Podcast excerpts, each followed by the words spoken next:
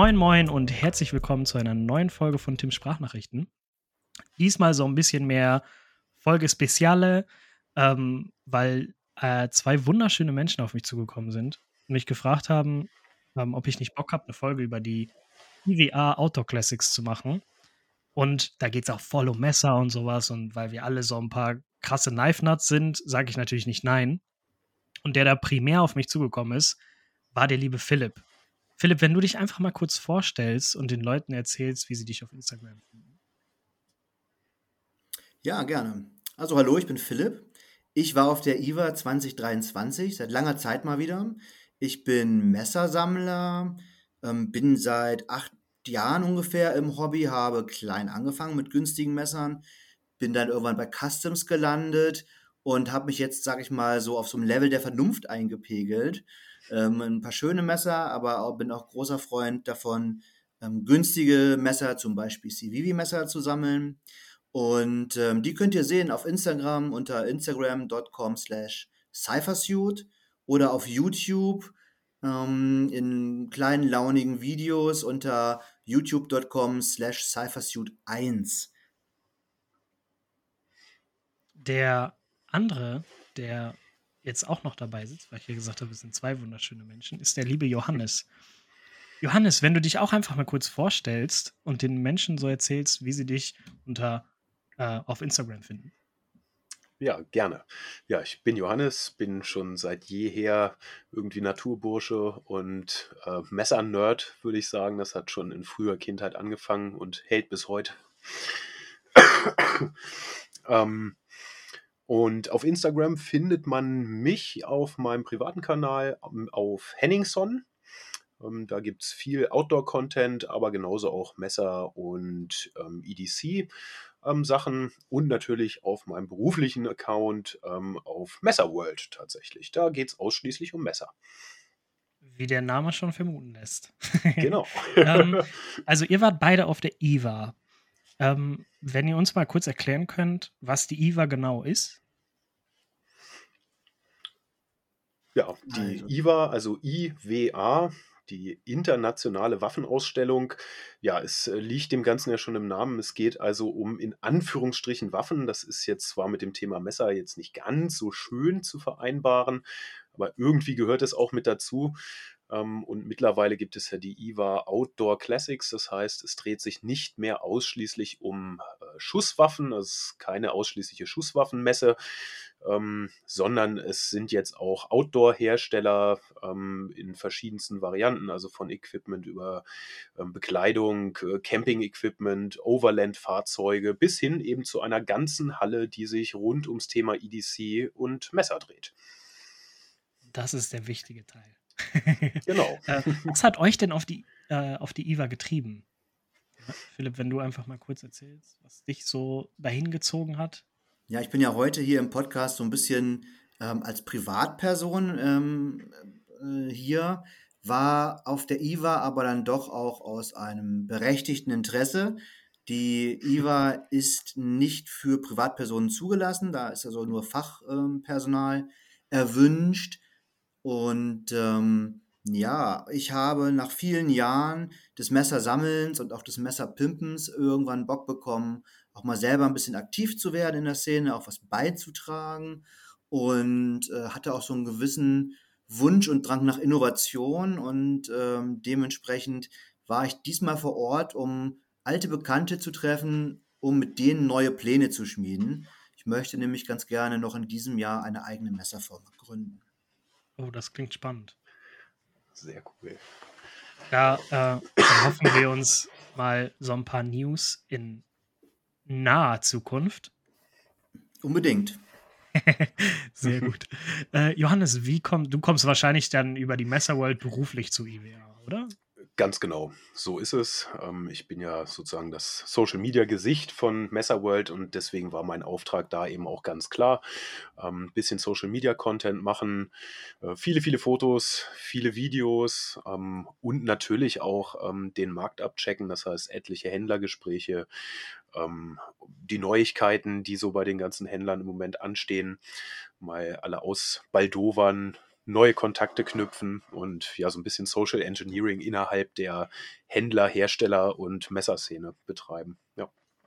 Also das, was ihr beide mir jetzt schon so erzählt habt, ne, abseits der IWA und warum ihr da wart, ist schon wieder Grund genug, ähm, im Anschluss direkt noch zehn Folgen aufzunehmen. ähm, aber wir fokussieren uns jetzt ähm, auf die IWA ähm, und bleiben vers versuchen mal so ein bisschen so im privaten Rahmen zu bleiben. Wo es nicht geht, geht es halt nicht, aber ist ja auch alles cool.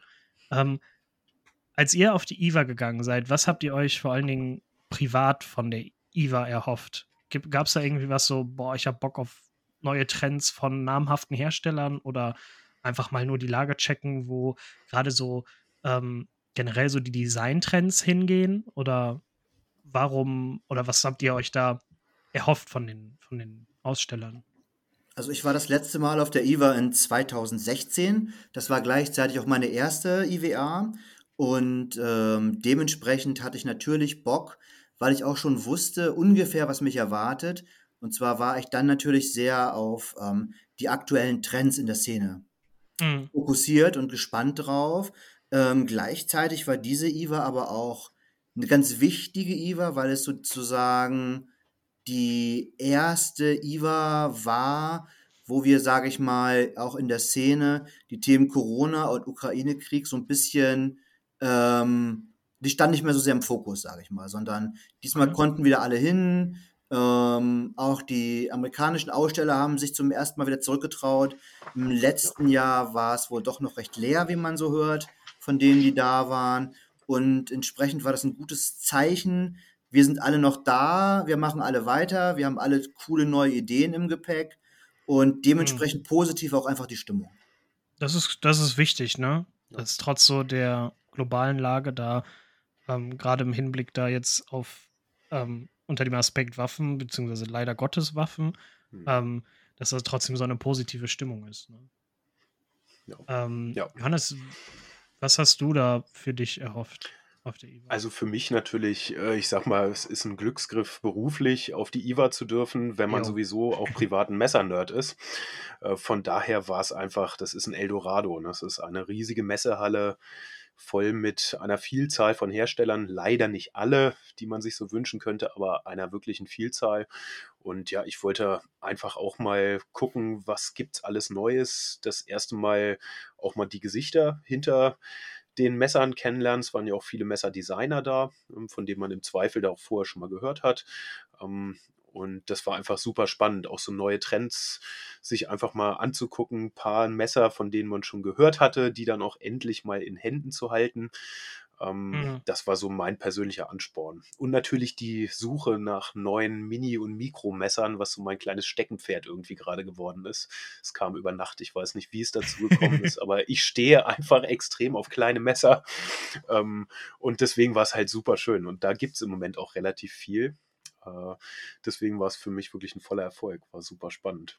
Aber das ist bei mir tatsächlich, wie du das gerade angesprochen hast, mit, den, mit diesen kleinen Messern.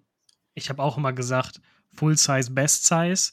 Ne? Aber ja. jetzt, ähm, wo mein Umnumsan weg ist und ich nur noch mit meinem Ankermesser und mit meinem mhm. Victorinox durch die Gegend renne, hey, das ist, das, die machen alles genauso gut, wie das Umnumsan, aber sind kleiner. Ja. Genau. Sie sind einfach so, schön und klein, genau. Taschenformat, fast ja. schon so ein Fidget-Toy sozusagen. Ja. Ähm, und also muss ich auch sagen. trotz dessen, dass gerade keine Kameras laufen, sehe ich Philipp mit den Augen rollen.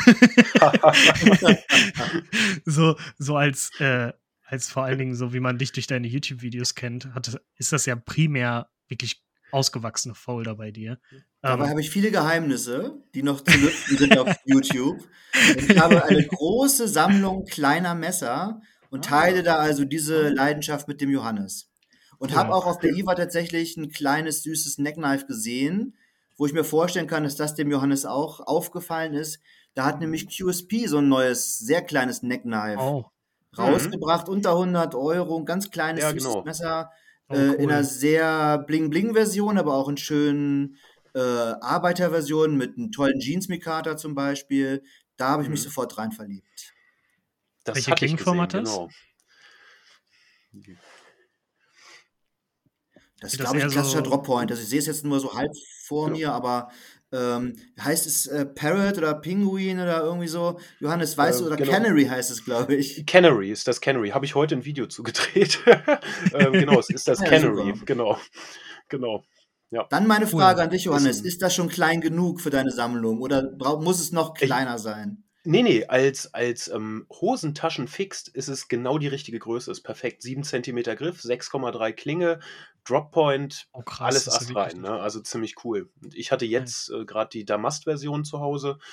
Die hat dann so Mhm. ein ja, Carbon mit äh, Shredded Aluminium drin. Sieht eben auch schon mal abgefahren aus. So diese Alufasern, die da rauskommen, Cool. äh, sozusagen in der Optik.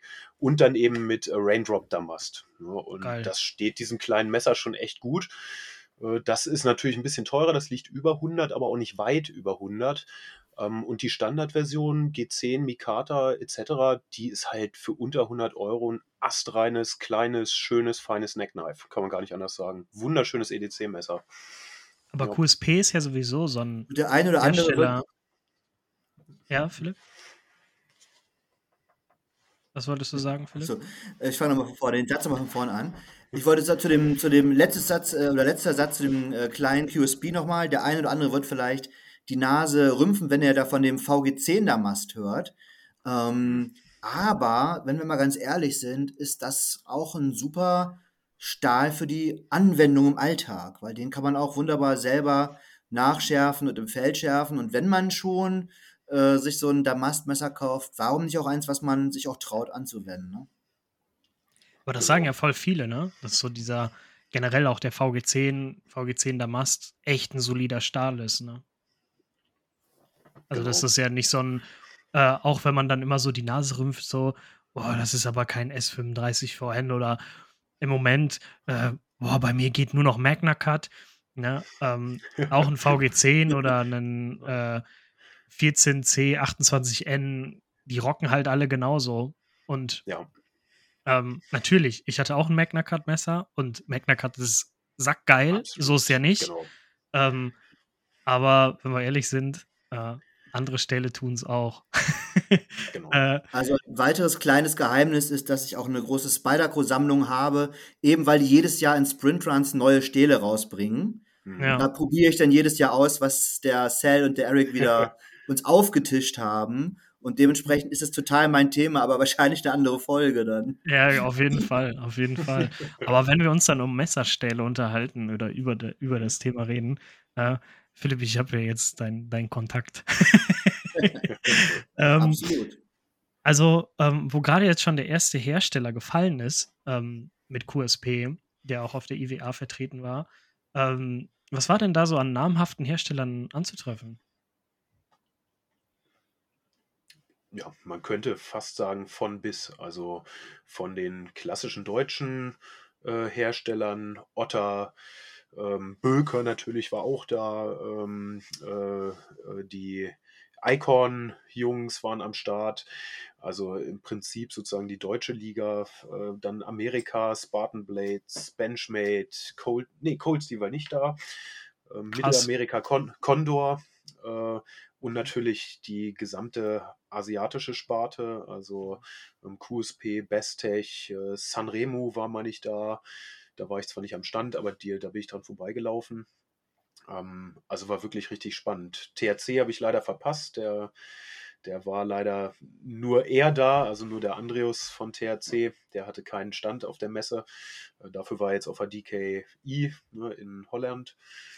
Aber es war wirklich eine, eine super breite Mischung, ne? die ganzen französischen Hersteller. Also es war wirklich schon sehr schön. MKM, Lion Steel, Maniago, Genau, Italiener. Knife Makers, genau die Italiener. Also es war wirklich von bis. Ne? Es war alles vorhanden. Hydra Knives war in Vertretung da, Spanien. Ähm, also war wirklich, wirklich richtig gut. Silky, Ich fange Genau. jetzt an zu träumen und ärgere mich gleichzeitig, dass ich nicht da sein konnte. Dann die, äh, die äh, skandinavischen Hersteller waren eben auch da, ne? natürlich, genau. Also Helle, und wie sie alle genau. heißen, äh, ähm, Brisa. Ähm, Also da war schon einiges da. Ich weiß nicht, wie viele Aussteller es dieses Jahr waren. Ich war äh, das erste Mal ja 2016 dort, da waren es 425 Aussteller. Boah. Und das hat mich damals wirklich erschlagen. Da war ich nach dem ersten Tag wirklich fertig im Kopf, sage ich euch ganz ehrlich. Und äh, todesbeeindruckt einfach von der Menge an Messern und von der hohen Qualität von vielen Messern, die man ja sonst so noch nie zuvor gesehen hatte, höchstens mal auf einem Foto im Internet. Und dann hatte man die vor sich und dann waren die auch noch toll verarbeitet und man wollte eigentlich jedes zweite Messer mitnehmen. Ja. Also wenn ich jetzt äh, bei, auf der Homepage von der IWA gucke und nach Messern filter, dann sagt er, mich, sagt er mir 57 Aussteller. Ah, ja. ja. das ist leider, also die, ja, ähm, die Such, der, der Suchfilter, ich habe das auch probiert, in der Vorbereitung sozusagen zum Messebesuch, der ja. ist auf der Website leider Schrott. Ja, vor allen Dingen, weil es zweimal die Rubrik Messer gibt. Ja, also ähm, da, ähm, damit kann man leider nicht arbeiten, aber war ein netter, ja. netter Versuch, Tim. Ja, die Idee war da. Die Idee ne? war gut. aber generell waren 1085 Aussteller da. Das ist oh, schon krass, ne? Das ist Absolut. schon eine riesige Messe. Und dann stell dir vor, dass wenn du an, an, jeden Stand, wo du kommst, wirst du freundlich begrüßt und abgeholt. Und hast nicht kaufen, das Gefühl, kaufen, du stehst kaufen. blöde rum, sondern weil es ja auch nur Fachbesucher sind, ist es auch nicht so überlaufen, sondern ja. die kommen dann und sagen, hey, willst du mal unser aktuellstes, neuestes Modell sehen? Oder ich meine, 2016 war ich bei Zero Tolerance und habe gesagt, hier mein erstes CT war übrigens das Hinderer, ähm, 550. Und dann hat der Thomas von CT gleich gesagt, pass auf, den Hinderer, den hole ich mal her. Wenn du jetzt, wenn oh, du cool. schon ein Fan von ihm bist. So halt, ne? Also, das ist Ach, schon cool. eine Atmosphäre cool. und auch, also auch einfach Möglichkeiten für einen Messer-Fan, die hast du äh, ja. selten an anderer Stelle. Ja, aber ja. nur um die äh, Zuhörenden nochmal eben auszubremsen, die ist nur für Fachpersonal, also nicht für Fußvolk, oder? Absolut. Genau. Also man genau. muss einen Grund ja. haben. Da kann schon reichen, dass du einen Instagram-Account hast, der irgendwie gut funktioniert, wenn du es richtig verkaufst. Ähm, besser oh. ist aber, wenn du wirklich von irgendeiner Firma auch eingeladen wirst, zum Beispiel. Okay, cool. Genau. Ähm, Verschiedene Instagrammer bzw. Äh, Social Media Leute waren ja auch in diesem Auftrag, denke ich, auch absolut da. Also da sieht man mm. viele Leute mit, ich sag mal, Selfie-Sticks oder äh, hochwertigen Kameras mit Equipment rumlaufen. Also da wird natürlich auch viel gefilmt. Äh, ich Klar. denke, das ist auch schon möglich, dass man sozusagen mit journalistischem Interesse sozusagen äh, dann auch drauf kann, als in Anführungsstrichen Fachpersonal aus der Szene. Ah.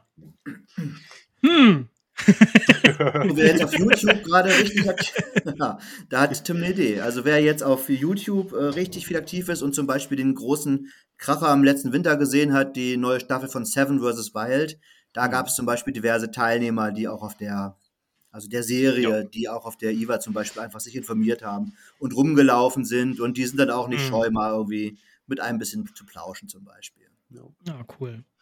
Ähm, um jetzt einfach mal auch wieder zurück zum Thema EDC und EWA zu kommen. Ähm, ihr seid ja dann so über die Messerstände geschlendert und so habt euch umgeschaut, ähm, mal mehr intensiv, mal weniger intensiv. Ähm, könnt ihr irgendwelche Trends ausmachen, so wie jetzt äh, der Button-Lock oder der Crossbar-Lock richtig krass gehypt waren? Ähm, könnt ihr da irgendwie sagen, dass sich so der Hype und der Trend durchgesetzt hat? Oder fällt das alles wieder mehr ab und wir gehen wieder zurück zu Liner und Framelock und Co. Also da kann ich mir vorstellen, dass Johannes und ich vielleicht sogar verschiedene Eindrücke haben. Ja. Deshalb würde ich mal vorlegen. Ich sag mal so, also ähm, Buttonlock war ganz klar das Phänomen des letzten Jahres. Ne? Also ja, ich eben. glaube, da das ist unstrittig. Ja. Und ähm, dementsprechend war ich schon sehr heiß darauf, mich über die neuesten Trends hier zu informieren und fand es auch richtig gut, dass auch äh, in der Messerhalle ist dieses Jahr mit der äh, Designers Lounge zum Beispiel und so eine Ausstellungshalle von ähm, besonders schönen Exemplaren hinter Glas und so weiter viel für die Community getan wurde und es dort auch ein Diskussionspanel gab zum Thema Trends.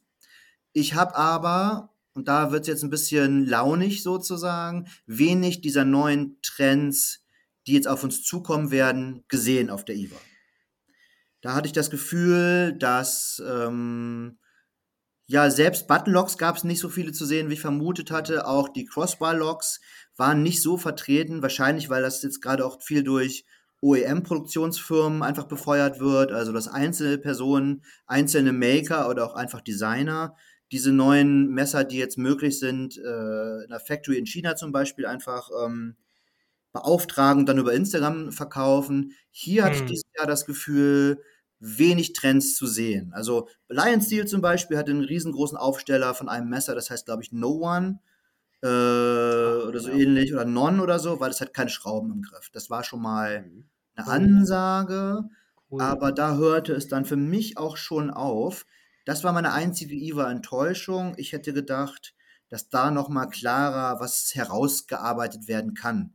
Also Benchmade hatte den schmalsten Titan-Folder, der dann aber auch über 500 Dollar Mhm. kostet. Ja, Spartan Blades haben eigentlich einfach nur neue Motive auf ihre Messer anodisiert, aus meiner Sicht. Aber ich bin auch Folder fixiert. Johannes hat sich bestimmt die, Ja. die Fixed Blades da eher angeschaut. Also für Beides, mich wenig ja. Überraschung. ähm, wo ich jetzt gerade noch mal eben nachhaken wollte, äh, habe ich jetzt schon wieder vergessen, glaube ich.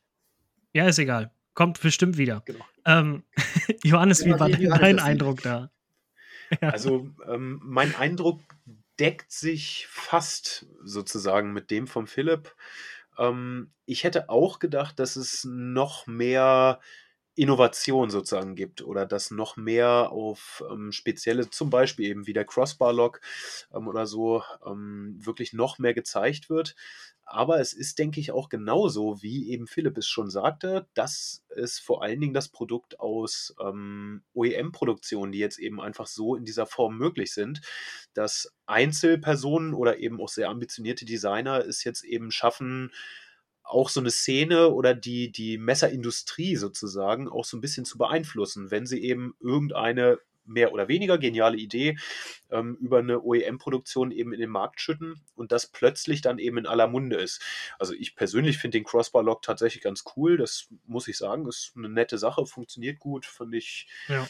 fand ich so eigentlich eine, ja, durchaus eine Sache, die man so verfolgen kann, die auch andere Hersteller durchaus verfolgen können, da würden sie gut dran tun. Aber man hat eben so richtig von viel Innovation nichts mitgekriegt. Was sich bei mir eindeutig abgezeichnet hat, ähm, das war Trend eben Thema Stahl. Ähm, annähernd auf jedem Stand äh, Magna Cut. Ja, Also das war wirklich eine Sache, die sich im Moment, das ist einfach ein Stahl, der auch schon im letzten Jahr in aller Munde war in der Szene. Und das hat sich für mich wirklich bei der IWA nochmal eindeutig bestätigt. Also da sind fast alle Hersteller, die, sage ich mal, damit auch irgendwie zu tun haben oder in dieser Szene auch schöpfen, äh, sind da auch in Anführungsstrichen aufgesprungen. ne? Also es gibt ganz, ganz Ja. viele Messer in Zukunft in Magna Cut statt in S35VN oder M390 etc., was wir bisher eben hatten, Varnax, Elmax. So, also Magna Cut ist definitiv da schon richtig großer Name, der, der da auch viel, sag ich mal, Raum eingenommen hat. Also, ja. Aber das war ja letztes Jahr vor allen Dingen bei Magna Cut so, ähm, dass das viel Gerede war, ne? Boah, ey, Mhm. der checkt alle Boxen, der hat überall Top-Werte, beziehungsweise der ist die perfekte, der perfekte Mix aus Ja. allen Rubriken, die so ein Klingenstahl abdecken will. Und jetzt sagt ihr, ähm, das ist jetzt auch bei den Herstellern so angekommen und die setzen dann da auch drauf. Mhm. Würde, Absolut, würde also das kann ich nur unterstreichen, was genauso Johannes sagen. gesagt hat. Ähm, Im Prinzip hat Magna Cut auch so ein bisschen dem S45 VN den Hype komplett gestohlen. Ne? Also der kam ja letztes Jahr raus und sollte so der, der große Nachfolger von S35 VN werden. Und immerhin haben Hinderer und äh, Chris Reeve ja auch den einen oder anderen Run in S45 VN gemacht und auch Spyderco hat äh, die gängigen Klassiker in S45 VN rausgebracht, aber nachdem dann Magna Cut in aller Munde war, kann man sagen, dass S45 VN eigentlich auch schon wieder sozusagen am Ende ist, ne? Weil als Mhm. ähm, immer die Wahl auf Magna Cut aktuell fallen würde. Ja. Ja. Also würdet ihr jetzt daraus auch so die Voraussage treffen, dass alle großen Hersteller, also äh, Reef, Hinderer, Spartan Blades, ähm, Spyderco und hast du nicht gesehen, in Zukunft auf Magna Cut umsteigen werden? Oder werden die eher so dabei bleiben und sagen so, ja komm, unsere, unser PM2 und unser Para 3 kriegt immer noch ein S35 bzw. S45 und ähm, hast du nicht gesehen? Mhm. Oder ist das für euch ganz klar so, ähm, wer die Welle jetzt nicht reitet, der hat Probleme? Kann man da schon irgendwie Ähm, sowas abdeuten oder? Also bei, bei zum Beispiel MKM, äh, bei den Italienern, Maniago, da ist es mir regelrecht aufgefallen, äh, die haben wirklich ganze Produktlinien ähm, ihrer zukünftigen Messer statt M390 jetzt eben standardmäßig auf Magna Cut umgestellt. Ne? Okay. Und ich denke, das ist im Moment einfach auch so, dass das ein, ja, verkaufsfördernder Faktor ist, weil es einfach zumindest in der Szene ein Stahl ist, der super in aller Munde ist und den man theoretisch ja auch wunderbar bewerben kann. Er hat ja, ja. auch hervorragende äh, Eigenschaften, ist ja wirklich ein ganz hochmoderner, toller Stahl. Ähm, ich denke, bei Spyderco, Spartan Blades etc., ähm, die werden, da wird es weiter optional bleiben, so wie es ja im Moment eigentlich auch schon war, trotz der verschiedenen mhm. Superstähle, die es über die Jahre immer wieder gab.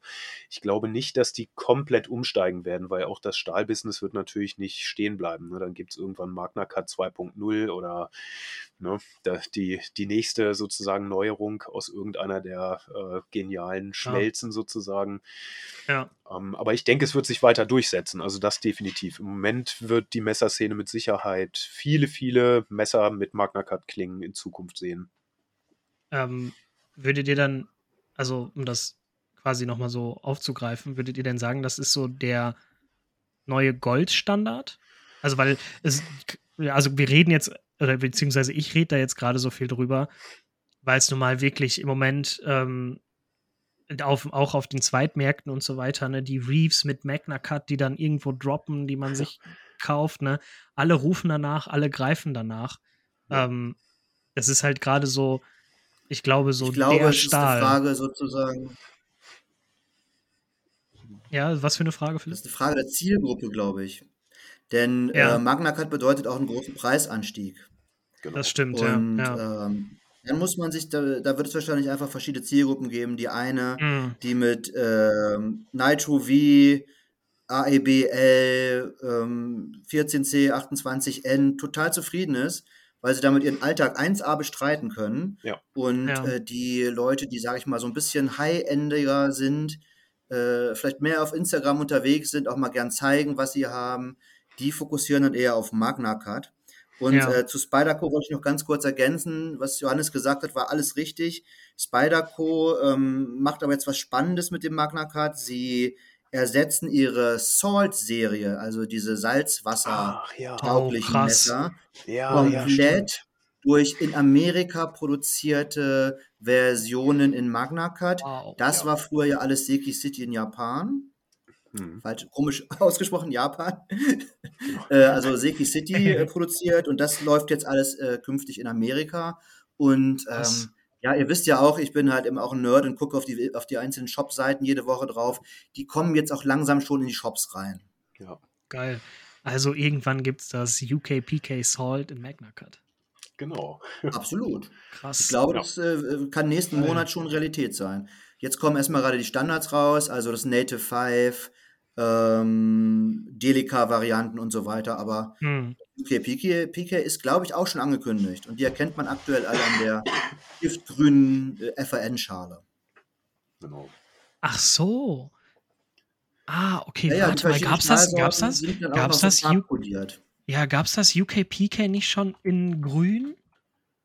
Das war dann in LC 200N Genau. Was sozusagen noch in ah, Japan verarbeitet wurde und jetzt ah. dann sozusagen künftig in Amerika produziert wird. ja, da haben die da zwischendurch ja, einfach nur die Grifffarbe gewechselt, wie es mir scheint, oder? Weil das Gelbe war ja auch in dem LC 200N, oder?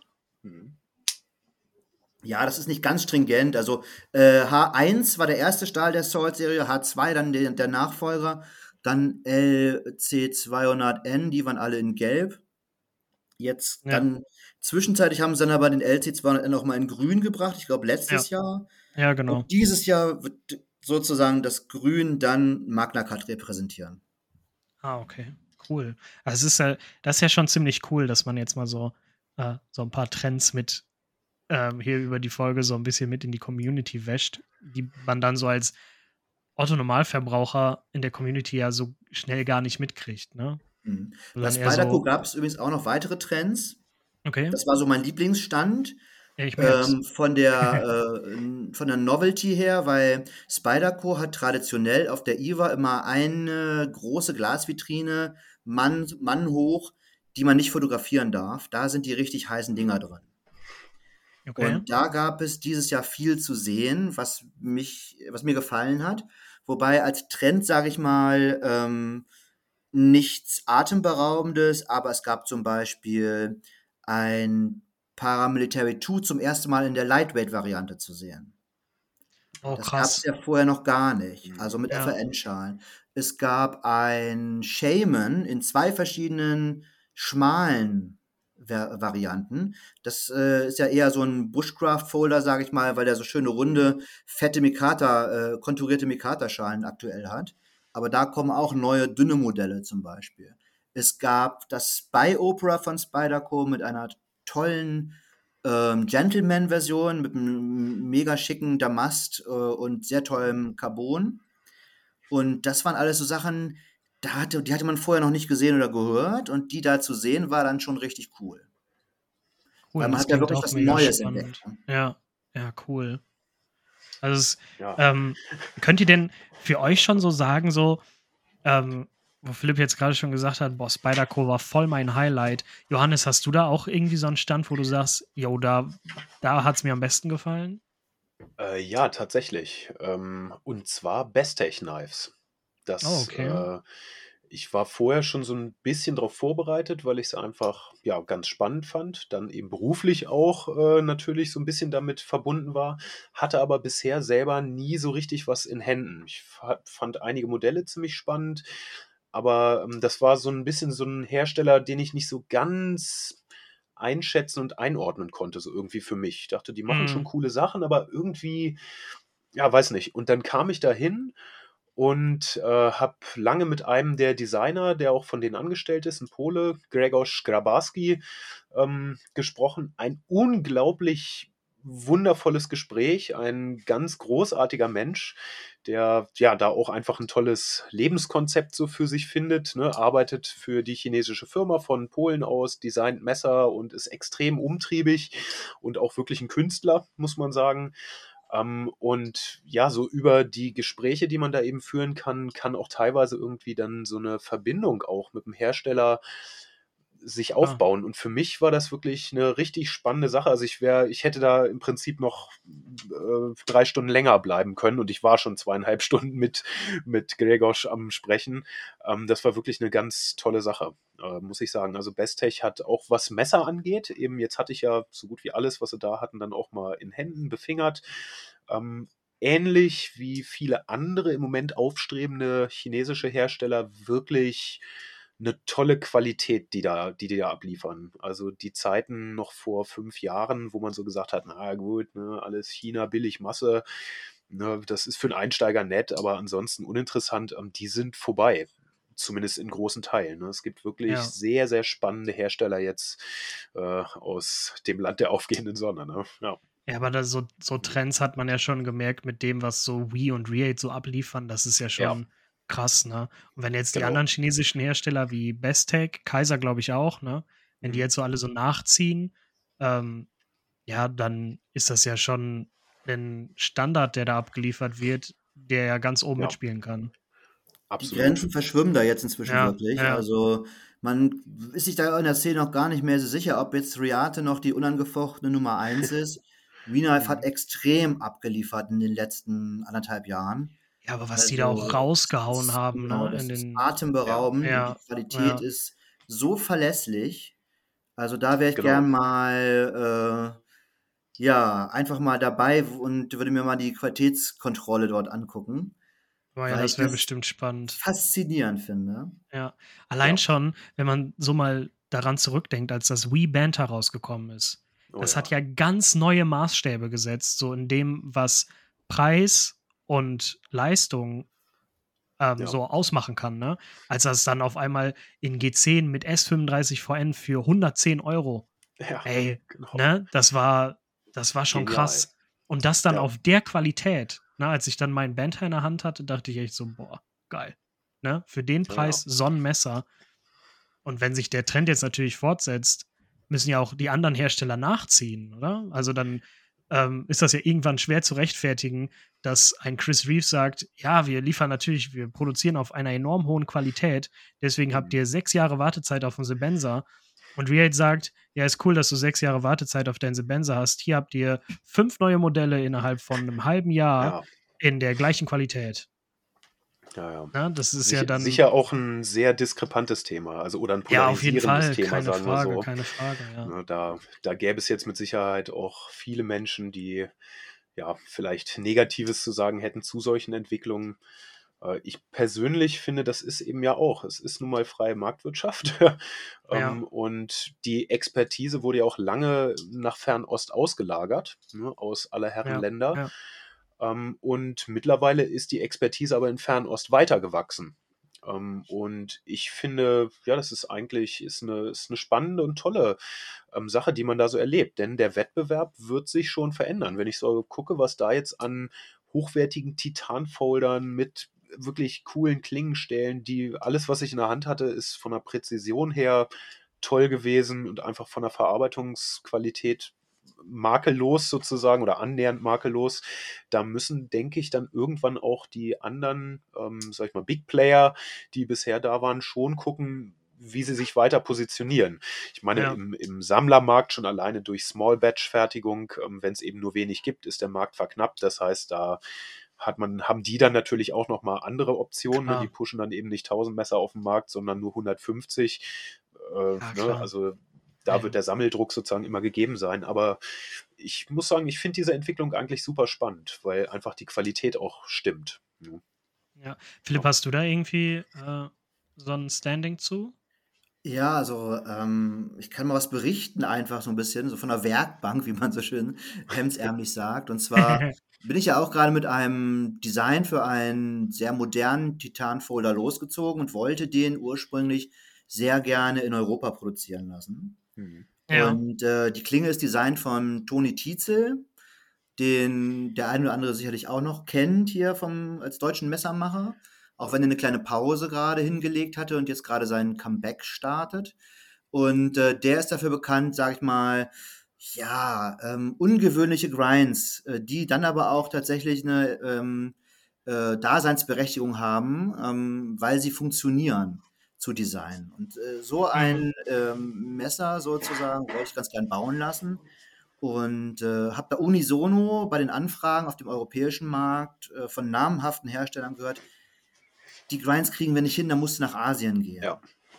Und Ach, das krass. ist aktuell so, die sind da einfach besser aufgestellt und äh, ich bin nach Asien gegangen. Ne? Also da kann ich auch sozusagen äh, kein Geheimnis draus machen, denn äh, sonst wäre mir es nicht möglich gewesen, da überhaupt äh, dieses Messer produzieren zu können. Krass. Das ist ja schon, ähm, ja, auf jeden Fall so ein Thema, wo man auch wieder eine Stunde oder zwei mit Das, füllen kann. genau. Mit Das den, könnte ein einzelner ähm, Podcast sein. genau, mit den OEM-Produzenten. Ähm, wo jetzt gerade ähm, jetzt schon die Folge über diverse Male das, der Begriff OEM gefallen ist. Philipp, kannst du uns einmal kurz erläutern, was OEM eigentlich bedeutet? Ich, also da muss ich wieder was verraten. Ich google das jedes Mal, weil ich mir es nicht merken kann. Das ist irgendwie so ein generisches, äh, so eine generische Abkürzung für Original Engineering Manufacturer oder sowas. Ja. Also das heißt eigentlich nur, dass äh, du dort deine Designdateien abgeben kannst und aus den Maschinen kommt dann sozusagen das fertige Produkt raus. Die stellen also für dich in der industriellen Produktion das Produkt fertig, schicken dir einen Prototyp, Prototypen zu und äh, wenn du den greenlightest, also durchwinkst, kann dann die Massenproduktion beginnen. Massenproduktion in Anführungsstrichen, das geht heutzutage auch schon so ab 200, 300 Stück, kann man da schon sein eigenes Messer auflegen. Ach, krass, sehr cool. Ähm, okay, wenn wir jetzt mal wieder, nachdem wir jetzt schon wieder so ein bisschen ausgeschweift haben und über, das zeichnet Ähm, die Folge ja aus. genau, aber das, das ist auch gut so. Ähm, Das gefällt Äh, mir auch so gut an deinem Podcast übrigens, dass es immer so schön launig ist. Man weiß nicht genau, was kommt als nächstes. Und äh, also mir war bei den Folgen, die ich bis jetzt gehört habe, noch nie langweilig. Schrödingers Katze. äh, äh, Johannes, du warst jetzt gerade bei Bestech. Kannst du da irgendwie ähm, so sagen, boah, das hat mir besonders gut gefallen? Weil das, was ich von Bestech gesehen habe, war, glaube ich, oh, wie heißt denn der? Äh, Heidi Blacksmith, ne? Ja, genau. Ähm, der hat doch Ja. bestimmt wieder ein Fixed, oder? Ganz genau. Äh, da kommt auch ein richtig spannendes Fixed. Also einmal das kleine, so wie es die meisten ja auch kennen. Das gibt es ja jetzt schon zwei Jahre oder sogar schon länger. Ich bin mir gerade nicht sicher. Ja, es ist Doch, ja auch so ein, Ähm, so ein, so ein ne? Classic mittlerweile, ne? genau. Das- ne? Also nach dem, Heidi. nach dem Wanger Heidi äh, ist das Bestech Heidi, finde ich, sehr gut fortgeführt worden. Ähm, und das Neue, was kommt, das ist eben das Ganze in so ein bisschen, ja, auf Steroiden sozusagen. Also mit einem ziemlich coolen okay. Grind, so ein bisschen Nightmare Grind, äh, größere Klingenlänge, vollwertiges Fix sozusagen. Ähm, auch ein super spannendes Messer, muss ich sagen. Mein, mein persönliches Highlight bei Bestech allerdings war auch wieder ein kleines Messer. Äh, ein kleiner ähm, Framelock-Folder und zwar das Tulip. Ähm, ja, so ein ganz kleines, neckisches, wie ich persönlich finde, mit zeitlosem Design versehenes Klappmesser. Ähm, ja, das hat mich Gott sei Dank sehr abgeholt, weil ich hatte vorher schon Interesse dran und hatte es da in Händen und dachte, yo, brauchst du. Ähm, war also genau richtig dort gewesen zu sein. so, so, ein, so ein zweischneidiges Schwert, ne? Wenn man dann so, boah, das ist wohl ganz cool und dann nimmt man es in der Hand und dann, boah, geil, muss ich haben. Und gleichzeitig merkst du schon wieder, wie, deine, wie, wie dein Portemonnaie Tränen Oh vergießt. ja, genau. Gott sei Dank in diesem Fall ja nicht ganz so schlimm, als, äh, als würde es sich jetzt um andere oder Custom-Hersteller handeln. Da sieht die Welt Ja, ja, immer noch mal ganz anders Klar, aus. Aber klar. dennoch, ne, also 10 Mikromesser sind auch ein echt teures, Ja. großes Custom. K- Kleinvieh macht halt auch Mist, ne? genau. Mir gefiel Bildlich. da das Nixie sehr gut von ähm, Todd Knives and Tools, die ja sehr viele äh, Warncliffe Blades in letzter Zeit rausgebracht haben, vor allem über V-Knife. Das Roxy ist so ein großer Hit gewesen, auch in der Szene. Mhm. Oh, Also stimmt, viel ja. fotografiert ja. auch auf Instagram. Da habe ich aber dann auch festgestellt, also das kam tatsächlich auch mit einer Damastil-Klinge, dass äh, das, was wir festgestellt haben, dass die ganzen, ähm, sage ich mal, Newcomer in Anführungsstrichen, kann man Bestec eigentlich auch nicht mal nennen, aber die, die noch nicht so lange am Genau. Markt sind, dass die alle so qualitati- qualitätsmäßig aufgeholt haben, dass das jetzt auch mit dem Preisschild kommt. Dieses Messer Ja, kostet 650 Euro okay. für eine asiatische Oh. Produktion. Das Krass. ist schon ein Wort, ja. Ja. ja, aber ist auch irgendwie, irgendwie auch nachvollziehbar, ne? Wenn ähm, die in Europa oder in Amerika oder wo auch immer fertigenden Hersteller sagen, ähm, ja, unsere Messer sind nicht in China gefertigt, dafür kommen die mit 500 plus. Und die Chinesen sagen, ja, wir fertigen in der gleichen Qualität, also sagen wir auch, ja, die kommen mit 500 plus. Hm, Das ist auch übrigens ab, absoluter Trend für 2023 ist, dass die Preise für Messer enorm steigen werden in diesem Jahr oder schon gestiegen sind. Ja, Also klar, also ich glaube, das ist ja an keinem vorbeigegangen, ne? Ja, ja. Du das auch gerade angesprochen hast mit Wii, Philipp, ne? Das sieht man ja. Wo du, Absolut, ne? Und ne? weil die Materialien im Einkauf Ja. auch alle teurer geworden sind. Das Klar. hat eben die Historie in dem, was auf der Welt in den letzten Jahren passiert ist. Klar, Genau. keine Frage. Ne? Inflationen überall gehen im Moment durch die Decke. Na, und das, da kommt das eine zum anderen, ne? Klar. Also wo, wo ähm, einfach nur mal kurz so ein Beispiel zu nennen, wo ein Wii-Knife vor anderthalb Jahren oder vor einem guten Jahr noch so um die 200 Euro gekostet hat, reden wir jetzt so um die 300 Euro. Ne? Oder Genau. bei, bei Reef, ja, oder bei Reef, wo die ähm, Large Sebenzas so zwischen 450 und 500, äh, und 500 Euro lagen, gehen die jetzt über die 600. Ja. Ne? Also das, ist, das sind schon ganz klare Preisentwicklungen. Und äh, an wem das bis jetzt vorbeigegangen ist, ja, ne, der kauft ohne zu gucken. genau. genau. Die letzten beiden Sebenza 31, die ich mir angeschaut habe, ähm, weil ich keins mehr in meiner Sammlung aktuell habe und nochmal nachrüsten wollte, lagen irgendwie bei 750 Dollar in Amerika und Boah, 780 hier beim deutschen Händler. Ah, ja. krass. Das ist dann schon sehr viel. Ja. Und äh, da noch gab es eine Überraschung auf der IWA für mich, nämlich, dass unser deutscher äh, Händler Böker Hm. die Preise nicht sichtbar angezogen hat. Für mich zumindest nicht sichtbar. Die haben auch ein paar äh, Messer, die von Reate produziert sind, zum Beispiel, die einen äh, extrem entspannten Preispunkt hatten, nämlich unter dem normalen Reate-Niveau, um irgendwie Mhm. zwischen 200 und 300 Euro, sage ich mal. Oh, cool. Das hat mich eher überrascht, denn bei Ja. allen anderen Ständen konnte man den Preisanstieg eben auch einfach live miterleben. Krass, dass du das jetzt so sagst, weil Böker war für mich immer so ein, so ein Hersteller oder vor allen Dingen so ein, äh, so ein Verkäufer, wo ich immer so dachte, hey, warum kauft da jemand? Das ist alles so teuer. Für Ja, mich war es auch eine so- Apotheke eine Zeit lang, aber das Ja, ist ja, ja. auch nicht wahr, ne? Also das ist nur eine Wahrnehmung. Die haben ja wirklich alles von bis. Es gibt ja wirklich auch mit Ja, den ganzen klar. Unterlabels, ähm, Birker Plus und Magnum und wie sie alle heißen und dann Ja. in verschiedensten Fertigungsstätten, die produzieren ja inzwischen in Asien, in Amerika, in Südamerika, hast du nicht gesehen. Da ist eigentlich für jeden Geldbeutel eigentlich was da. Ja, klar. Aber Stimmt. wenn ich dann zum Beispiel da so hingucke, ähm, da gab es mal so ein, ich weiß nicht, das ist jetzt gut ein halbes Jahr, dreiviertel Jahr her. Da gab es von Böker einen Folder, Edelstahl Frame oder Stahl Framelock, D2 Klinge, 100 Euro. Ja. Und daneben lege ich einen Wii Banter mit G10 oder einen Mikata mit S35 VN 110 Euro. Ja, Ja. ne? Also das Ja. ist halt so, ein- das sind halt so zwei krasse Unterschiede. Für 10 Euro mehr kriege ich alles besser. So, ne? Ja. Das ist halt so ein Ding, ähm, wo es mir bei Böker immer quer gekommen ist. Aber wenn die jetzt ähm, quasi so kompensieren, sag ich mal, dass, äh, dass die Qualität halt auch stimmt. Also die bleiben halt in, für mich sind die immer in gewissen Bereichen zurückgeblieben. So hinter dem Mhm. Standard, der so, der ja doch in den letzten Jahren relativ zügig voranging. Ja, ich bei Ja. Böker immer so das Gefühl, dass die immer ein Stück hinter dem Standard geblieben sind, der Ja. sich so entwickelt hat. Und das fand ich halt Ey. immer so schade, weil da sind teilweise Designs bei, ey, saugeil. Ne? So wie, ähm, welches war das denn jetzt? Das, äh, das Leopard-Messer oder war es das Sherman, Hm. was letztes Jahr rausgekommen ist? Ey, so cool, ne? Also Ähm, letztes aber dann, das Schirme, ne? ja, und dann haben die Sherman. das jetzt, glaube ich, rausgebracht mit, äh, das war ja sonst erst in dem Sherman Damast. Und dann ist das ja so gut angekommen, das Teil, weil das Design ist auch einfach Bombe, ne? Mit dem Burlap Mike Carter, dann das coole Ja. Damast dazu, sau cool. Aber mir war es immer zu teuer. Und jetzt Mhm. haben die das ja rausgebracht in einer, mit, mit einem normalen Stahl, also kein Damast. Ähm, und ich glaube, Carbon Fiber oder sowas. Oder auch Mikata, ich weiß jetzt gerade nicht genau. Und ähm, ja, das ist aber nicht nennen, also es ist dann ein bisschen günstiger geworden so.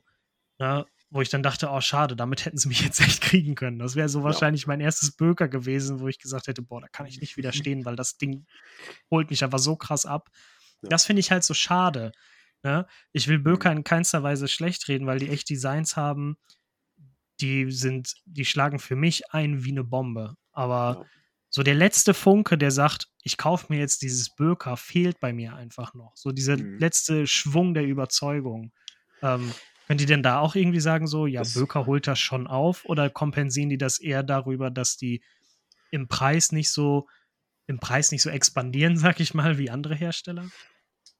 Also ich, ich denke, die holen schon auf. Einmal, weil das eigentlich, das passt auch perfekt wieder zum eigentlichen äh, äh, Grund der Podcast-Folge, IWA-Neuigkeiten.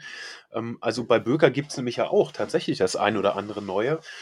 Ähm, also die, die sind ja eben nicht nur Händler, sondern haben ja eben auch ihre eigenen Produktionen. Und bisher war Böker, genau wie du auch sagst, ähm, immer so ein bisschen hinten dran, wie viele der deutschen Mhm. Produzenten. Ne? Wenn man nach Solingen Ja. guckt, wir haben so eine alteingesessene ähm, Szene sozusagen von deutschen Messerherstellern, die, wenn man sie im internationalen Vergleich dann hat, rein technisch, qualitativ von dem, was abgeliefert wird, jetzt nicht unbedingt immer an erster Stelle äh, stehen Ja, oder eben. gestanden haben. Leider Gottes. Ähm, genau, leider Gottes. Ähm, und da finde ich, das ist mir jetzt gerade auch tatsächlich erst wieder eingefallen, war ein interessantes Gespräch bei Böker. Die werden Teile der Böker Plus Fertigung, die bisher äh, in China gefertigt wurden, werden die nach Solingen wiederholen mit entsprechend Oh, neuen. Maschinen etc.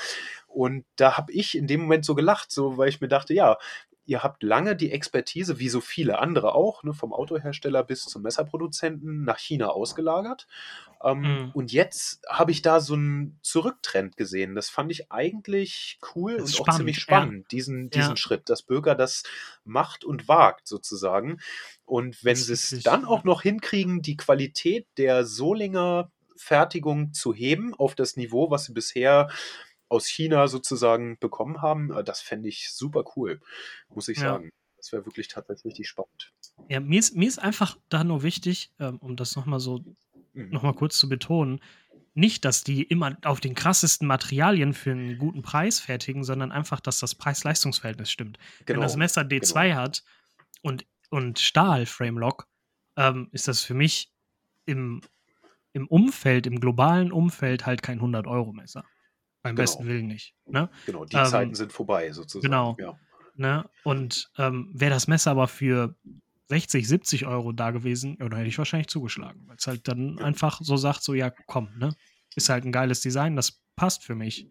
Ne? Ja. Aber ähm, ja, so ist halt schade. Aber wenn du jetzt sagst, die holen wieder Kram nach Solingen zurück, ähm, von der Böker Plus Produktion, sagtest du, ne? Von Genau. dem Böker Plus Arm. Genau. Weil sonst Vor ist halt Böker echt so aufgestellt, so wie Philipp auch gerade schon gesagt hat, dass sie so viele Sachen abchecken, ne? dass du Ja, einfach zu genau. Böker hingehen kannst. Du kriegst deinen Ultra-Budget-Folder, du kriegst einen, äh, einen Folder oder ein Messer im mittleren Preissegment, aber du kannst auch mit im Preis komplett eskalieren, wie mit zum Beispiel mit dem Sherman Ja. Damast-Teil mit um die 500 Euro. Genau. Ja, das ist ja eigentlich Genau. schon, das Potenzial ist ja da, auch mit den Designs, die die haben. Das ist ja schon geil. Auch die klassischen Slipjoint-Folder, die Barlows und hast du nicht gesehen. Das ist ja alles da. Aber so der letzte Rest, so, der fehlt im Moment irgendwie Genau. so. Das Genau, ist so dieses, so schade daran an der ganzen Sache. Ich glaube, das ist wahrscheinlich auch schwierig. ähm, Das ist jetzt natürlich auch nur Glauben, aber wenn ich mir so vorstelle, dass ich eben kein reiner Produzent bin, weil die Mhm. Produzenten und Hersteller, die werden natürlich ihr gesamtes Augenmerk auf oder sinnvollerweise auf Innovation natürlich legen und auf Optimierung äh, der Ja. Fertigung. Klar. Bei Böker ist es ja, das ist ja ein, ja ein Mischbetrieb im Prinzip. Ne? Die haben Eigenfertigung, die haben Designer, die haben Sachen, die sie einkaufen, zukaufen, verkaufen. Also das ist ja ein sehr, sehr komplexer Betrieb. Ich, ich stelle mir einfach mal vor, dass vielleicht auch da so ein bisschen das in Anführungsstrichen Problem für die lag, dass zum Beispiel die eigene Produktion oder insgesamt die Produktion jetzt, ich will nicht sagen stiefmütterlich behandelt wurden, aber eben nicht so innovativ und nach vorne gerichtet wie zum Beispiel die chinesischen Produzenten ähm, Ja. waren. Mhm. Kann ich mir auch gut vorstellen. Ja.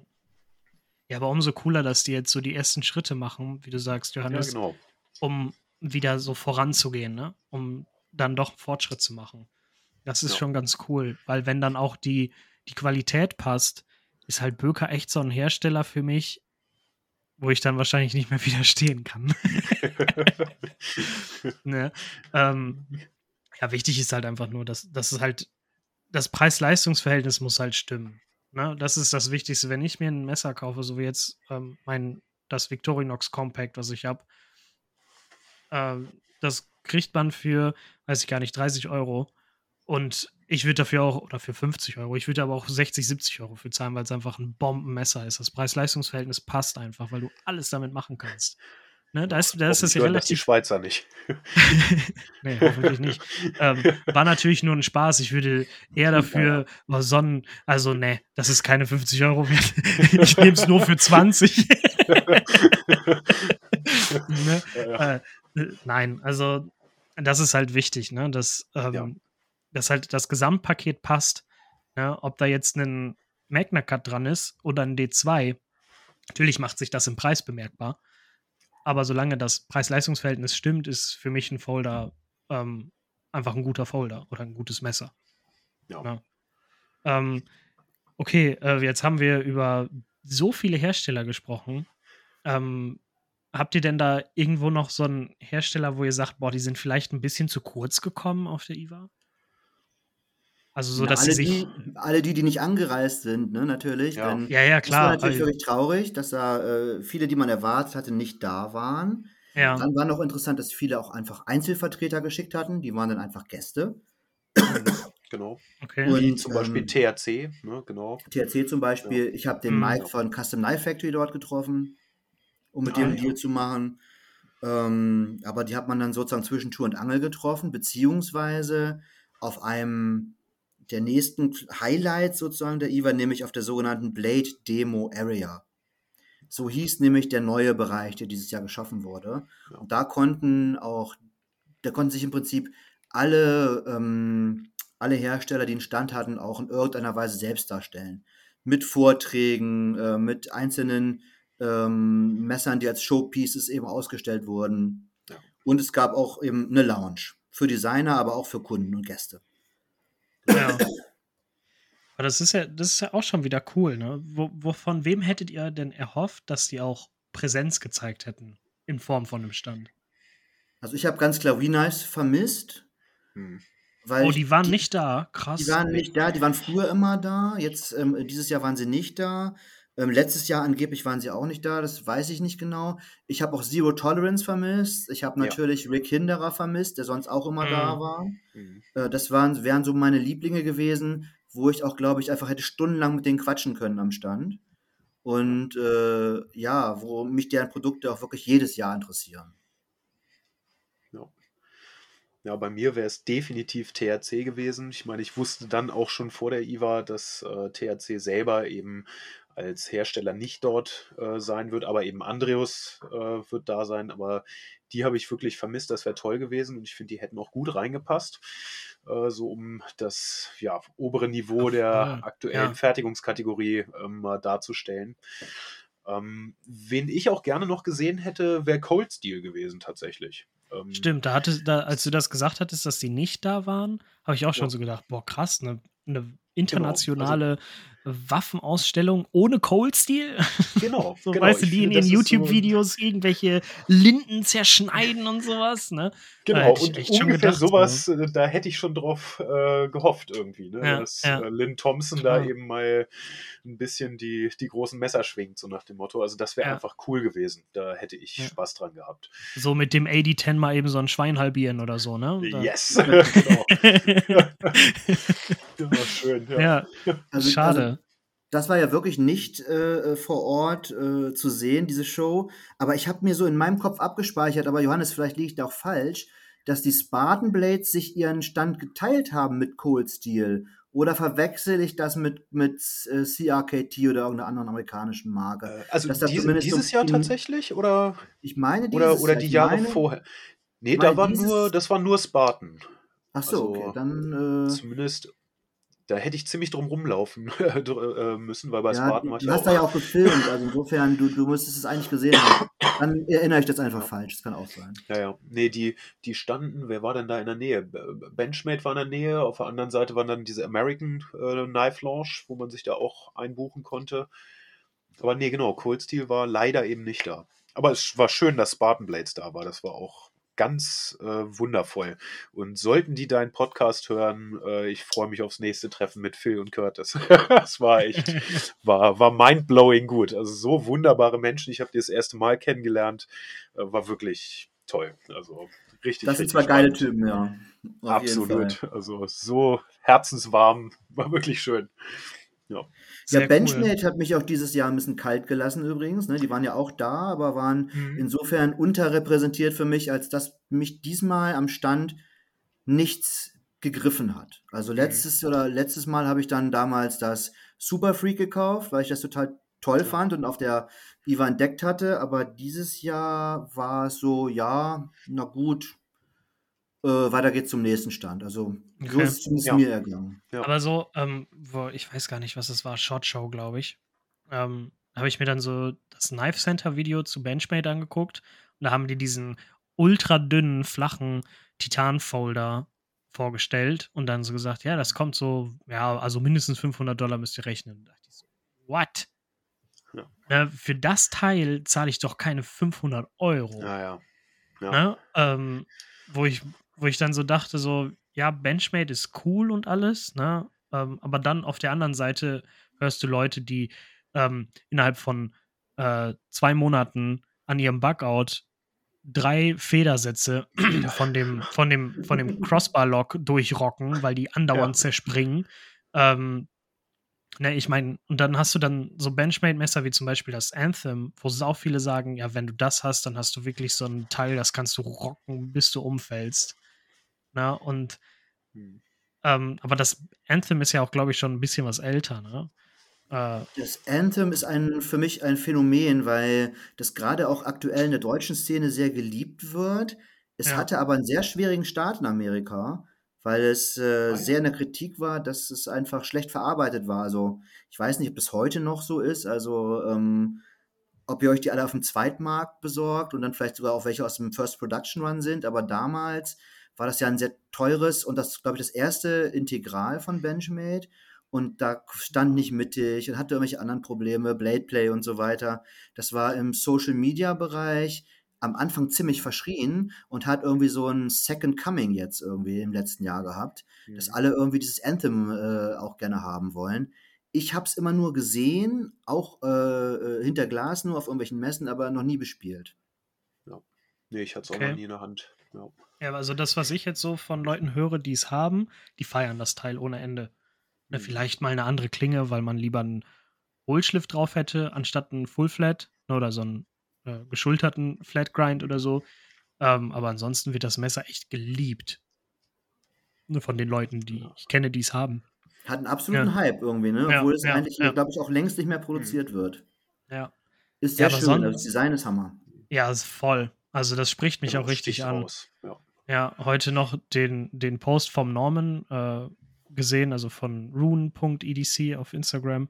Ähm, der hatte heute einen Post mit dem, mit dem, mit dem Anthem gemacht und dann zwei Bilder davon, wo ich dachte, boah Gott, ist das ein mhm. absolut wunderschönes Messer. Ne? Und ähm, ja, also das ist, äh, das ist dann auch so schade, ne? wenn man so sieht, was Benchmade für ein Potenzial hat. Und dann auf der anderen Seite hast du dann so ein, so ein Bugout mit äh, FRN-Scales, wenn es oder Plastik-Scales, ich weiß nicht mal, ob es FRN ist. Ähm, und dann, wo dann andauernd die Federn zerspringen, ja, hier kannst du kriegen 220 Euro. Ey, was los bei euch? Ne? Ja, ja. Oder dann jetzt dieses, diesen ultra dünnen Titan-Folder, wenn man dann so sieht, ja, was genau. Benchmade so liefert und dann das für 500 Euro. Boah, nee, das ist mir dann doch ein bisschen äh, zu riskant. Ne? Bevor ich den Crossbar-Lock nach hinten ziehe und auf einmal äh, schießt die Feder nach vorne raus oder so und ich habe so ein James Bond-Gadget auf einmal in der Hand oder sowas. Ne? Das, äh, das will man dann ja auch nicht. Ne? Ja. Ja, Aber Tim, das, das kann man, glaube ich, nicht, das kann man, glaube ich, nicht verleugnen. Unternehmerisch ist das Bugout ein Riesenerfolg. Voll. Ja, keine absolut. Frage. Das hat sich echt genau. zu so einem Ding gemausert, ne? Wie viele Leute das Ding haben, wo, ähm, wo ja so das, das Dreigestirn ähm, generell immer Reef, Hindra und Strider war. Im oberen Preissegment mhm. ist es für mich äh, so mittlerweile, oder was heißt mittlerweile, war es für mich, als ich angefangen habe, so richtig in die Szene einzusteigen, ähm, war es dann so, was war das denn? Das PM2, das Para 3 mhm. und das Bugout.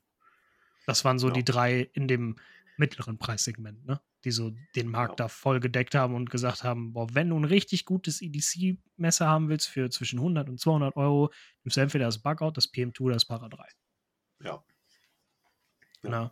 Ähm, mhm. Jetzt haben wir so viel über so viele Hersteller geredet. Habt ihr denn noch so einen Hersteller, wo ihr sagt, so, boah, über den müssen wir auf jeden Fall noch geredet haben?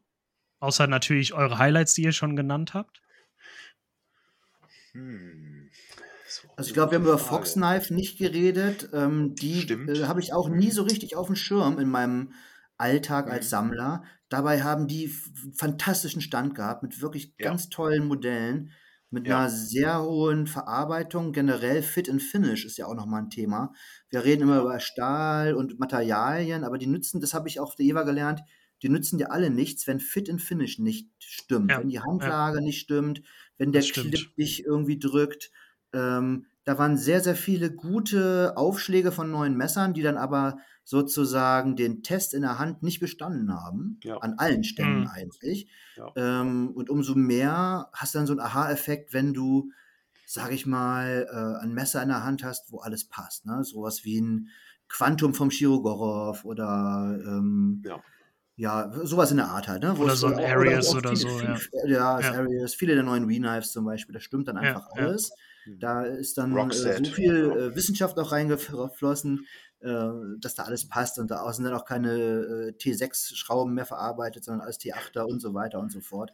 Da sind einfach alle Checkboxen dann äh, angehakt mhm. und da wird es dann stimmig und ähm, ja, da muss der Trend hingehen, glaube ich, noch besser zu werden ja.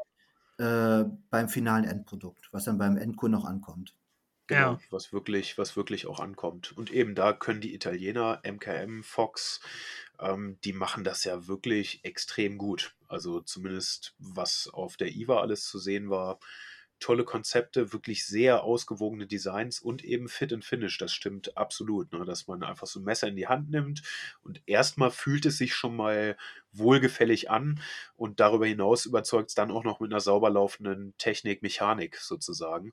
Ähm, genau so muss es halt sein. Dann passt auch wieder Preis-Leistung, auch bei einem teureren Messer. Ne? Ist äh, Viper nicht auch ein italienischer Hersteller? Ja, ja, ja, stimmt, die waren auch da, war auch klasse. Leider hatte ich bei dem Stand keine Zeit, aber ja, Viper wäre auch noch mal sehr spannend gewesen, da noch ein bisschen tiefer einzutauchen, weil die haben einfach auch ja geniale Modelle. Ne? Also das muss man einfach ja, sagen. Weil das ist also tatsächlich, ja, ähm, ja, ich wollte genau. gerade, darauf wollte ich gerade zu sprechen kommen. Ähm, es ist halt einfach so, dass für mich das Viper Hack in den Ausführungen, die es halt so gibt, ähm, so der Slipjoint-Folder ist das ist so, dass wenn ich mir ein neues Slipjoint habe, dann vergleiche ich das immer am Hack. Weil das Hack für mich ja. alle Boxen checkt, die für mich ein guter Slipjoint-Folder checken muss. Und vor allen Dingen dann das Preis-Leistung, was du kriegst, ne? dieses fitten Finish, was du hast, alles top. Und dann hast du noch Titan und M390 für genau. 150 Euro Neupreis. Das ist halt so, boah, ne? Das ist halt schon krass. Ja. Ne? Und generell so auch äh, Lion Steel, sind das, ist das nicht auch Italien? Ja, sind auch, genau, ist auch ja. äh, Maniago, genau. Ja, genau, mit den äh, Bestman oder ich hatte jetzt ähm, einen, einen Gitano bei mir, ähm, was leider mhm. wieder gehen durfte, weil es andere Probleme hatte, was die aber nicht durch, äh, durch Lion Steel selber entstanden sind. Auch, ja. auch diese, dieses Design von dem äh, Rudi van Poppel, ähm, genau. wo das hinten so eng zusammenläuft und wo ich immer so dachte, so, boah, wie, ja. wie willst du denn das in der Hand halten? Das fühlt sich doch bestimmt richtig komisch an. Ich habe das Ding in der Hand, denke mir so, boah, das ist schon geil. Genau, ja, so, ein ne? wunderbares Herrenmesser sozusagen. Ja, ne? Auf genau, neue, ne? in modern. Ja, so, ne? ja voll. Das ist schon echt cool und äh, ja, also, na, wo die Italiener das schon können, ich glaube, das haben die auch stellenweise dann echt so dem manch einem Hersteller voraus, ne? Dass die da mhm. schon ähm, für einen echt guten Preis äh, so ein krasses Fitten, also so, so ein krasses Produkt dann abliefern. Ja. Ne? Ja. Okay, ähm, also äh, was ist denn so euer Fazit von der von der IVA? Ähm, habt ihr da so, könnt ihr da irgendwie schon so sagen, so, ja, war ein Erfolg oder eher so, ja, es gab ein paar interessante Dinge, aber auch relativ viel, was ich mir erhofft hatte, was leider nicht so abgedeckt wurde. Ähm, wo geht da euer Riecher so hin? Also ich, ich persönlich, für mich war es wirklich ein so gesamt gesehen voller Erfolg. Ähm, ich war ja einmal mit privatem und Arbeitsinteresse da, aber es war wirklich eben vom Gesamten her wirklich ein voller Erfolg. Ich würde mir wünschen für die nächste IVA, dass noch mehr Hersteller da sind, auch wenn ich mit meinen zwei Tagen Anwesenheit schon vollends überfordert war mit den Herstellern, die da waren. Aber äh, beim nächsten Mal sollen es ja auch dann alle vier Tage sein. Ähm, also das wäre schon schön, wenn man noch ein bisschen mehr in die Breite äh, gehen könnte, was die Hersteller angeht. Aber insgesamt vor allen Dingen nach den ja, letzten Jahren, wo eben die äh, Börsen und Messen, die man sonst so besucht hat, um auch mal die Community mal wieder zu treffen, weil es waren natürlich auch viele, viele bekannte Gesichter, die jetzt nicht unbedingt von den Herstellern kamen oder von Firmen, sondern eben aus der Community eben auch da waren, Deutschland, europaweit, weltweit, ähm, hat man endlich mal wieder ja so ein Gefühl von Community-Treffen gehabt, zumindest ich persönlich. Mhm ja. Ähm, und da, da muss ich wirklich sagen, es war ein voller Erfolg. Also es waren zwei ganz wundervolle Tage, die, ja, ich, ich könnte jetzt nicht sagen, dass irgendwo mir ein, Wem ein Wermutstropfen sozusagen übrig geblieben wäre. Philipp, wie sieht das bei dir aus? Ja, ich würde auch sagen, das war auf jeden Fall das richtige Zeichen für die Branche und ähm, äh, ein guter Aufschlag jetzt nach Corona und Co. Da sind die äh, richtigen Wege eingeschlagen worden. Vieles war noch ausbaufähig. Die Blade Demo Area war super, kann aber sicherlich auch genau. noch, sag ich mal, noch professioneller und vielleicht auch noch mit ein bisschen mehr Platz im nächsten Jahr aufgezogen werden. Ja. Ähm, die, äh, die Segel sind da gesetzt, es geht in die richtige Richtung.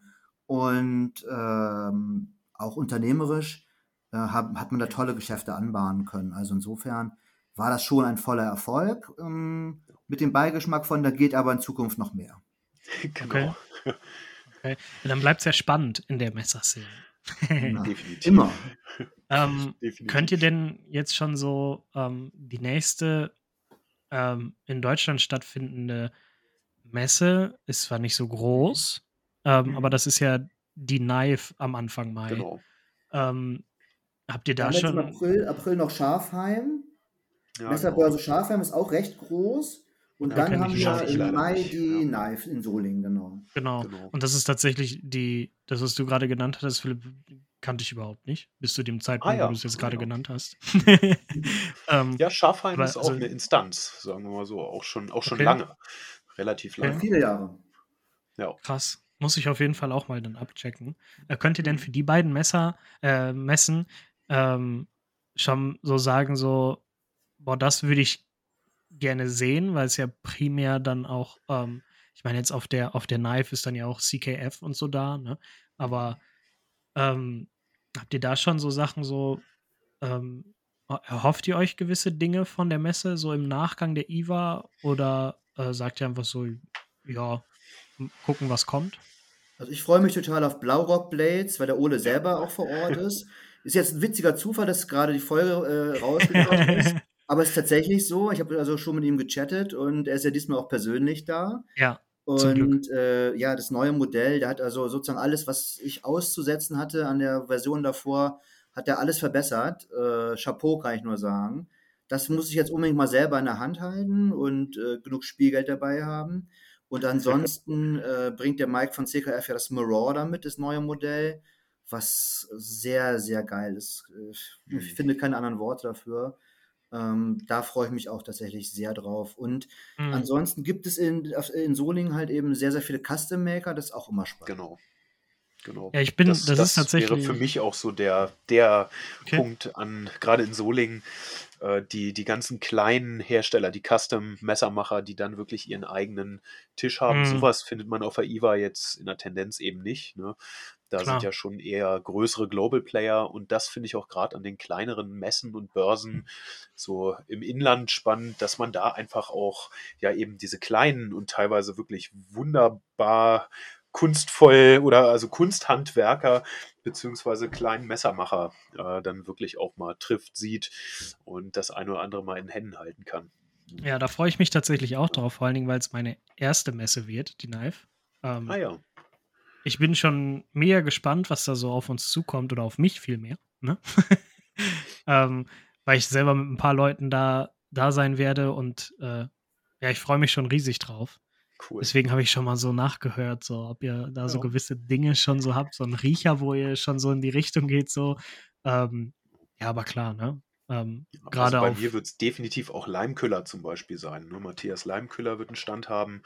Mhm. Ähm, und ich finde, das ist zum Beispiel einer der, ja, in diesem Fall Solinger Hersteller, ähm, die, ja, die sehr, die zeigen, dass Solingen eben auch anders kann, sozusagen, in kleiner Fertigung, weil der baut einfach eine ja, wunderbare Qualität an Messern. In dem Fall natürlich ausschließlich fixed, aber das auf einem ja, auf einer ganz, auf eine ganz tolle Art und Weise. Und da freue ich mich schon sehr drauf auf ihn. Ja. Cool, das klingt auf jeden Fall spannend. Ähm, ich werde natürlich dann auch zu der Knife im Nachgang noch eine Folge machen, um da dann auch so ein bisschen drüber zu berichten, vor allen Dingen über meine eigenen Erfahrungen. Und äh, habt ihr denn jetzt gerade noch so was, wo ihr sagt, ähm, das muss ich unbedingt noch angesprochen haben? So rund um Iva? Also ein ganz ehrliches so. und klares Nein von mir. Ich fand, wir haben eigentlich die wichtigsten Themen angerissen. Und ja, ich hoffe, dass es ein bisschen Spaß gemacht hat, zuzuhören. Ja, ja das hoffe ich natürlich auch. Genau. Äh, Johannes, da, hast da du noch irgendwas? würde ich mich so anschließen im Prinzip. Also ich denke, wir haben da schon, man könnte wahrscheinlich jetzt auch noch die nächsten zweieinhalb Stunden irgendwie füllen mit IVA und darüber hinaus. Aber eigentlich haben wir das schon ganz gut, denke ich, in einen Rahmen gefasst. So einen kleinen Rundgang durch die Messerhalle in virtueller Form sozusagen. Ja. Ähm, ja, also. Okay, cool. Mhm. Ähm, dann würde ich an dieser Stelle äh, die Folge beenden. Ich danke euch fürs Zuhören und vor allen Dingen euch beide euch beiden fürs Mitmachen und diesen Input liefern, einfach mal so über die IWA und die Trends und nicht vorhandenen Trends oder verfehlten Trends so ein bisschen zu quatschen. Ähm, vielen, vielen Dank, dass ihr mitgemacht habt. Es war mir eine Riesenfreude, dass ihr da wart. Und ich wünsche euch auf jeden Fall noch einen wunderschönen Abend, Tag, Nacht. Ähm, wie auch spät auch es immer gerade bei den Zuhörenden sein mag. Ähm, ja, bis dahin. Ciao, ciao.